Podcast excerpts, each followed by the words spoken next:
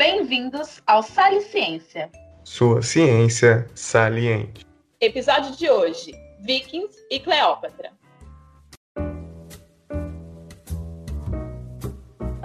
Bom dia, flor do dia. Ah! Que isso, Renato? Eu sou um viking. Misericórdia, o quê? Você não tá vendo? Fiz uma pintura facial igual a dos vikings. Pintura facial? Você quer dizer maquiagem, né? Pintura facial. Masculinidade tóxica mandou lembrança, né, querido? Até porque você mirou no Ragnar Lothbrok e acertou no Patati Patatá. Como assim? Eu tô fazendo isso pra ajudar minha irmãzinha lá na escola. Ela tá fazendo trabalho e ficou com o grupo dos nórdicos. Melhor grupo. Ah, agora eu entendi a pintura. Mas por que você falou que eu tô parecendo o Patati e o Patatá? Então, quem que fez maquiagem? Eu mesmo. Dá pra perceber. Como assim? Como você não tá apreciando essa obra-prima, enviada diretamente pelo Odin? tá mais enviada pelo Loki, né? Tá, mas porque a vossa senhoria me critica tanto? Queridinho, você pulou algumas etapas de maquiagem, viu? Por isso que ficou esse azul todo craquelado. Parece que você acabou de cair de um caminhão. Pois fique sabendo, a madame, que eu usei a tinta guache de melhor qualidade. Agora eu entendi. Deixa eu fazer um experimento em você. Ops, demonstração em você. Para sua sorte, eu estava indo para a sétima convenção closeira de blogueiras e eu estou totalmente equipada. Você disse experimento? Tô dentro. Pelo que eu percebi, você está tentando buscar um pigmento azul Oxford. Você pode ir pela linha vegana ou não. O que, que você quer? Nossa, Débora, sério, olha pra minha cara. Você me conhece, né? ok. Pelos bifes enormes que você está acostumada a comer na Rio, não vegana, né? Lógico. Mas enfim, eu pesquisei aqui e os vikings usavam um mineral para fazer esse pigmento azul. E tipo, esse mineral me lembra minha ex. Que você namorava com alguém com nome de pedra. Ué, o que que tem? Tem chama Jade, Rubi, tem até Safira. Mesmo, Jade eu conheço uma, mas Rubi e Safira nunca ouvi falar. É, é que você tá andando pouco. Essas são pedras que a gente encontra em becos e lugares muito especiais na cidade. Cidade? Pensei que eram encontradas nos mais profundos subterrâneos. É uma bela analogia, não vai deixar de ser verdade não. Mas voltando aqui. O nome do mineral era Vivianita. Quase Vivian, viu? Nossa, Vivian. É. Deixa quieto. Ah, agora que você falou o nome, eu me lembrei. Outro dia eu tava pesquisando minerais para utilizar em processo de limpeza e eu esbarrei com essa tal Vivianita. Se eu não me engano, é um fosfato de ferro, né? É isso aí. Tipo, o nome dessa pedra, mais uma vez, é derivado do descobridor dela. Tipo, é John alguma coisa Vivian. O pessoal antigamente era nada narcisista, né? Poxa, eu pensei que o nome era por causa de mais uma ex que quebrou seu coração, né? A Jennifer manda lembranças. Ô, oh, calma aí, vai com calma, né, Débora? Assim você me quebra, pô. A última poção não deu certo. Eu tô meio triste. Óbvio que não ia funcionar. Não tinha dúvidas disso. Mas me fala sobre essa sua pesquisa, sobre essa Vivianita. Ah, esse mineral o pessoal chamava antigamente de ferro azul. E, tipo, eles produziam maquiagem, até joia. Pedra bonita eles colocavam tudo quanto é bugiganga. Ah, isso ocorre em todas as civilizações, né? Se a pedra é bonita, taca ali nos enfeites e tudo mais. Mas tinha algo pra fazer maquiagem amarela? Você sabe que amarela é minha cor favorita. Não, não que eu saiba. Mas olha aqui, você tá chamando eles de blogueirinhas, é? Que isso? Eles eram vikings, tá? Eles não eram igual aquelas suas amiguinhas lá que ficam. Olha essa make nova, vai matar mais gente, olha esse novo tom, vai te ajudar na batalha. Que isso? Mas era quase isso, sim. Eles criavam e ousavam tons incríveis de maquiagem. Tá, vamos por esse seu lado aí. Digamos que eles sejam umas blogueirinhas burguesas da época lá do pré-feudalismo. Mas você ia ter que admitir que eles eram as melhores blogueirinhas da época, tá? Porque eles importavam tudo. Vinha do sul da Europa lá pra Dinamarca. Devia ser caríssimo, quer dizer, tipo, trabalhoso, eles eram vikings. Quase mil dólares por dia. Muitos homens perdidos em batalhas. tá bom, agora eu fiquei imaginando na época lá, tipo. Gente, olha que lindo esse tom. Não tem na Escandinávia. Olha os recebidos do dia, meu. Aproveita, tá focando isso aqui, meu? Me ajuda aqui, olha que lindo. Mil doletas já não caberia no meu orçamento de blogueiro iniciante. Mas acho que eles tinham outras cores além de só verde. Porque pensa, tudo monocromático seria bem chato. Tinha, tinha outra make, make não, pintura facial. É, eles produziam isso aí a partir da malaquita, um carbonato de cobre. O cobre era o responsável por dar essa cor verde. Ah, falando em pedras, minerais e cores, vi uma galera aí falando que. Ai, como que era o nome mesmo? Vivi, Viviane, Vivianita, que cura até doença.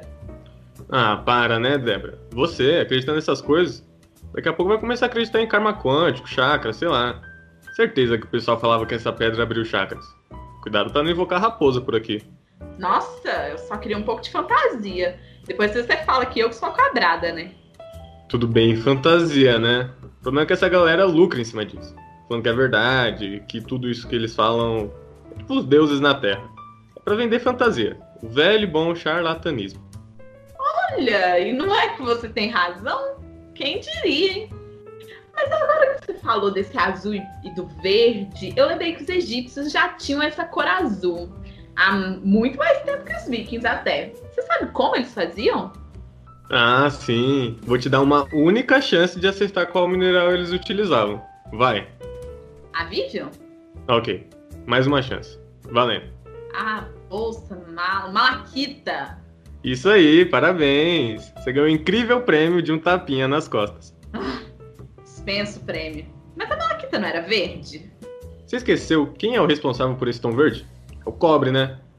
Tô começando a desconfiar que você também esqueceu que o cobre tem dois estados de oxidação. Nossa, é mesmo! O mais um e o mais dois. Então, um tipo de cobre é verde o outro azul? É isso? Mas como os egípcios conseguiam fazer isso naquela época? Eles nem tinham desenvolvimento, nem tinham desenvolvido cloroquina. Ah, isso é bem fácil, né? Foram eles que começaram a parada da metalurgia. Quando você queima esses minerais, você consegue controlar a estado de oxidação. É simples. É só controlar o que você coloca lá e quanto você coloca lá. Como? A ideia de átomo ainda nem era discutida. Ah, claro. A gravidade só passou a funcionar depois de Newton, né? Antes a galera saía voando por aí. Ah, eita! Nossa, foi mal. Você é um pouco mais agressivo que eu imaginava. Mas enfim, a ciência tem esse papel de descrever a natureza e os fenômenos que cercam a gente. E o cientista tem essa missão. Ele é quase um tradutor da natureza. Tem que decifrar esses códigos. Nossa, amigo, fiquei até emocionada. Minha missão como cientista é decifrar os fenômenos da natureza que me cerca. Eucentrismo é pouco, né, querido? Quê? Falei que esse processo de controlar o estado de oxidação para controlar as cores é utilizado ainda hoje pelos ceramistas. Como assim? Como você acha que os ceramistas produzem aquelas cores? Pintando, né? É, também é uma opção. Mas depois, começa a prestar mais atenção. Algumas não são pintadas, já saem assim do forno. É, não tinha parado para perceber isso. É o que eu tô te falando. O diferencial do cientista é olhar para o mesmo fenômeno, só que de um outro ponto de vista. Nossa, mas hoje você tá inspirado, hein? Mas espera, como que a gente saiu dos vikings, passou pelos egípcios e agora a gente tá falando de ceramistas? Oxe, você tava interessado em cores de maquiagem. Aí a minha linda pintura facial te encantou tanto que você começou a perguntar sobre tudo. Ah, coitado. Tá, agora eu tô me perguntando: tem como a pessoa fazer a própria maquiagem? Claro que sim. Várias tribos indígenas faziam a própria maquiagem. Você pode fazer o mesmo. Os veganos vão ter muito orgulho de você. Que coisa que eu uso para fazer uma maquiagem vegana? Decompondo a maquiagem, eu vou precisar de um pigmento. Algo que dê a cor que eu quero. E que não me envenene, obviamente. Eu tô achando essa última parte a mais importante. A rainha Cleópatra usava um delineador feito de gordura de carneiro misturado com pó de chumbo e fuligem. Aquele pó preto de quando você queima alguma coisa, sabe? Nessa receitinha o óleo atuava como fixador, para não deixar a maquiagem escorrer pelo rosto. Olha, eu acho que os veganos não teriam muito orgulho dela. Mas pelo menos não vai ficar aquele look chavoso de três da madrugada boladona. Ah, mas a gente tem outras opções para base de maquiagem. Argila branca, araruda em pó, o gel de aloe vera, manteiga de carité são outros exemplos de fixadores que podem ser utilizados e que funcionam bem. Olha, eu não conheço quase nada disso daí, mas o que eu sei é que provavelmente eles são gordurosos, né? É a gordura que segura esse negócio todo na cara? Ah, você tá matando a charada, hein? Ah, mas faz sentido mesmo. Tipo, você precisa de alguma coisa que não evapore rápido. Algo que vai segurar na sua cara por um minuto e não escorra, sabe? Suas gorduras têm essas características. Tá vendo como eu consigo aplicar conhecimento técnico em química em maquiagem? Surpreendente vai ser como eu vou consertar essa sua maquiagem, mas é só mais um minuto. Olá, meninas, tudo bom? Isso sim é surpreendente. Agora sim você parece um viking, com um toque especial de habilidade blogueirística. Calma aí, me dá um espelho. Nossa! Caraca, não tem isso por aqui não, Débora. Nossa, valeu mesmo. Você realizou um verdadeiro milagre estético. Você teria sido muito útil na época dos vikings. Eu sou muito independente do tempo, meu caro amigo. Tá bom, pera aí, né? Agora é você que tá exagerando. Mas com essa maquiagem aqui, minha irmãzinha já tá garantido 10. Tchauzinho.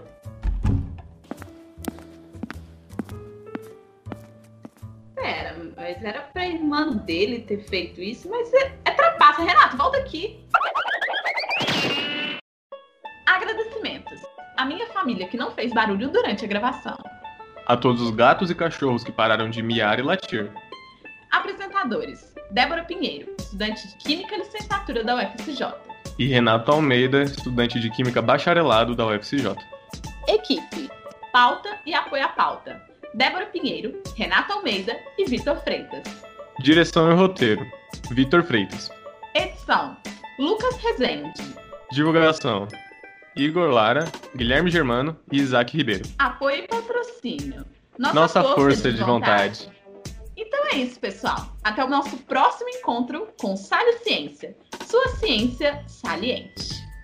Esse episódio não é recomendado para blogueiras sentimentais.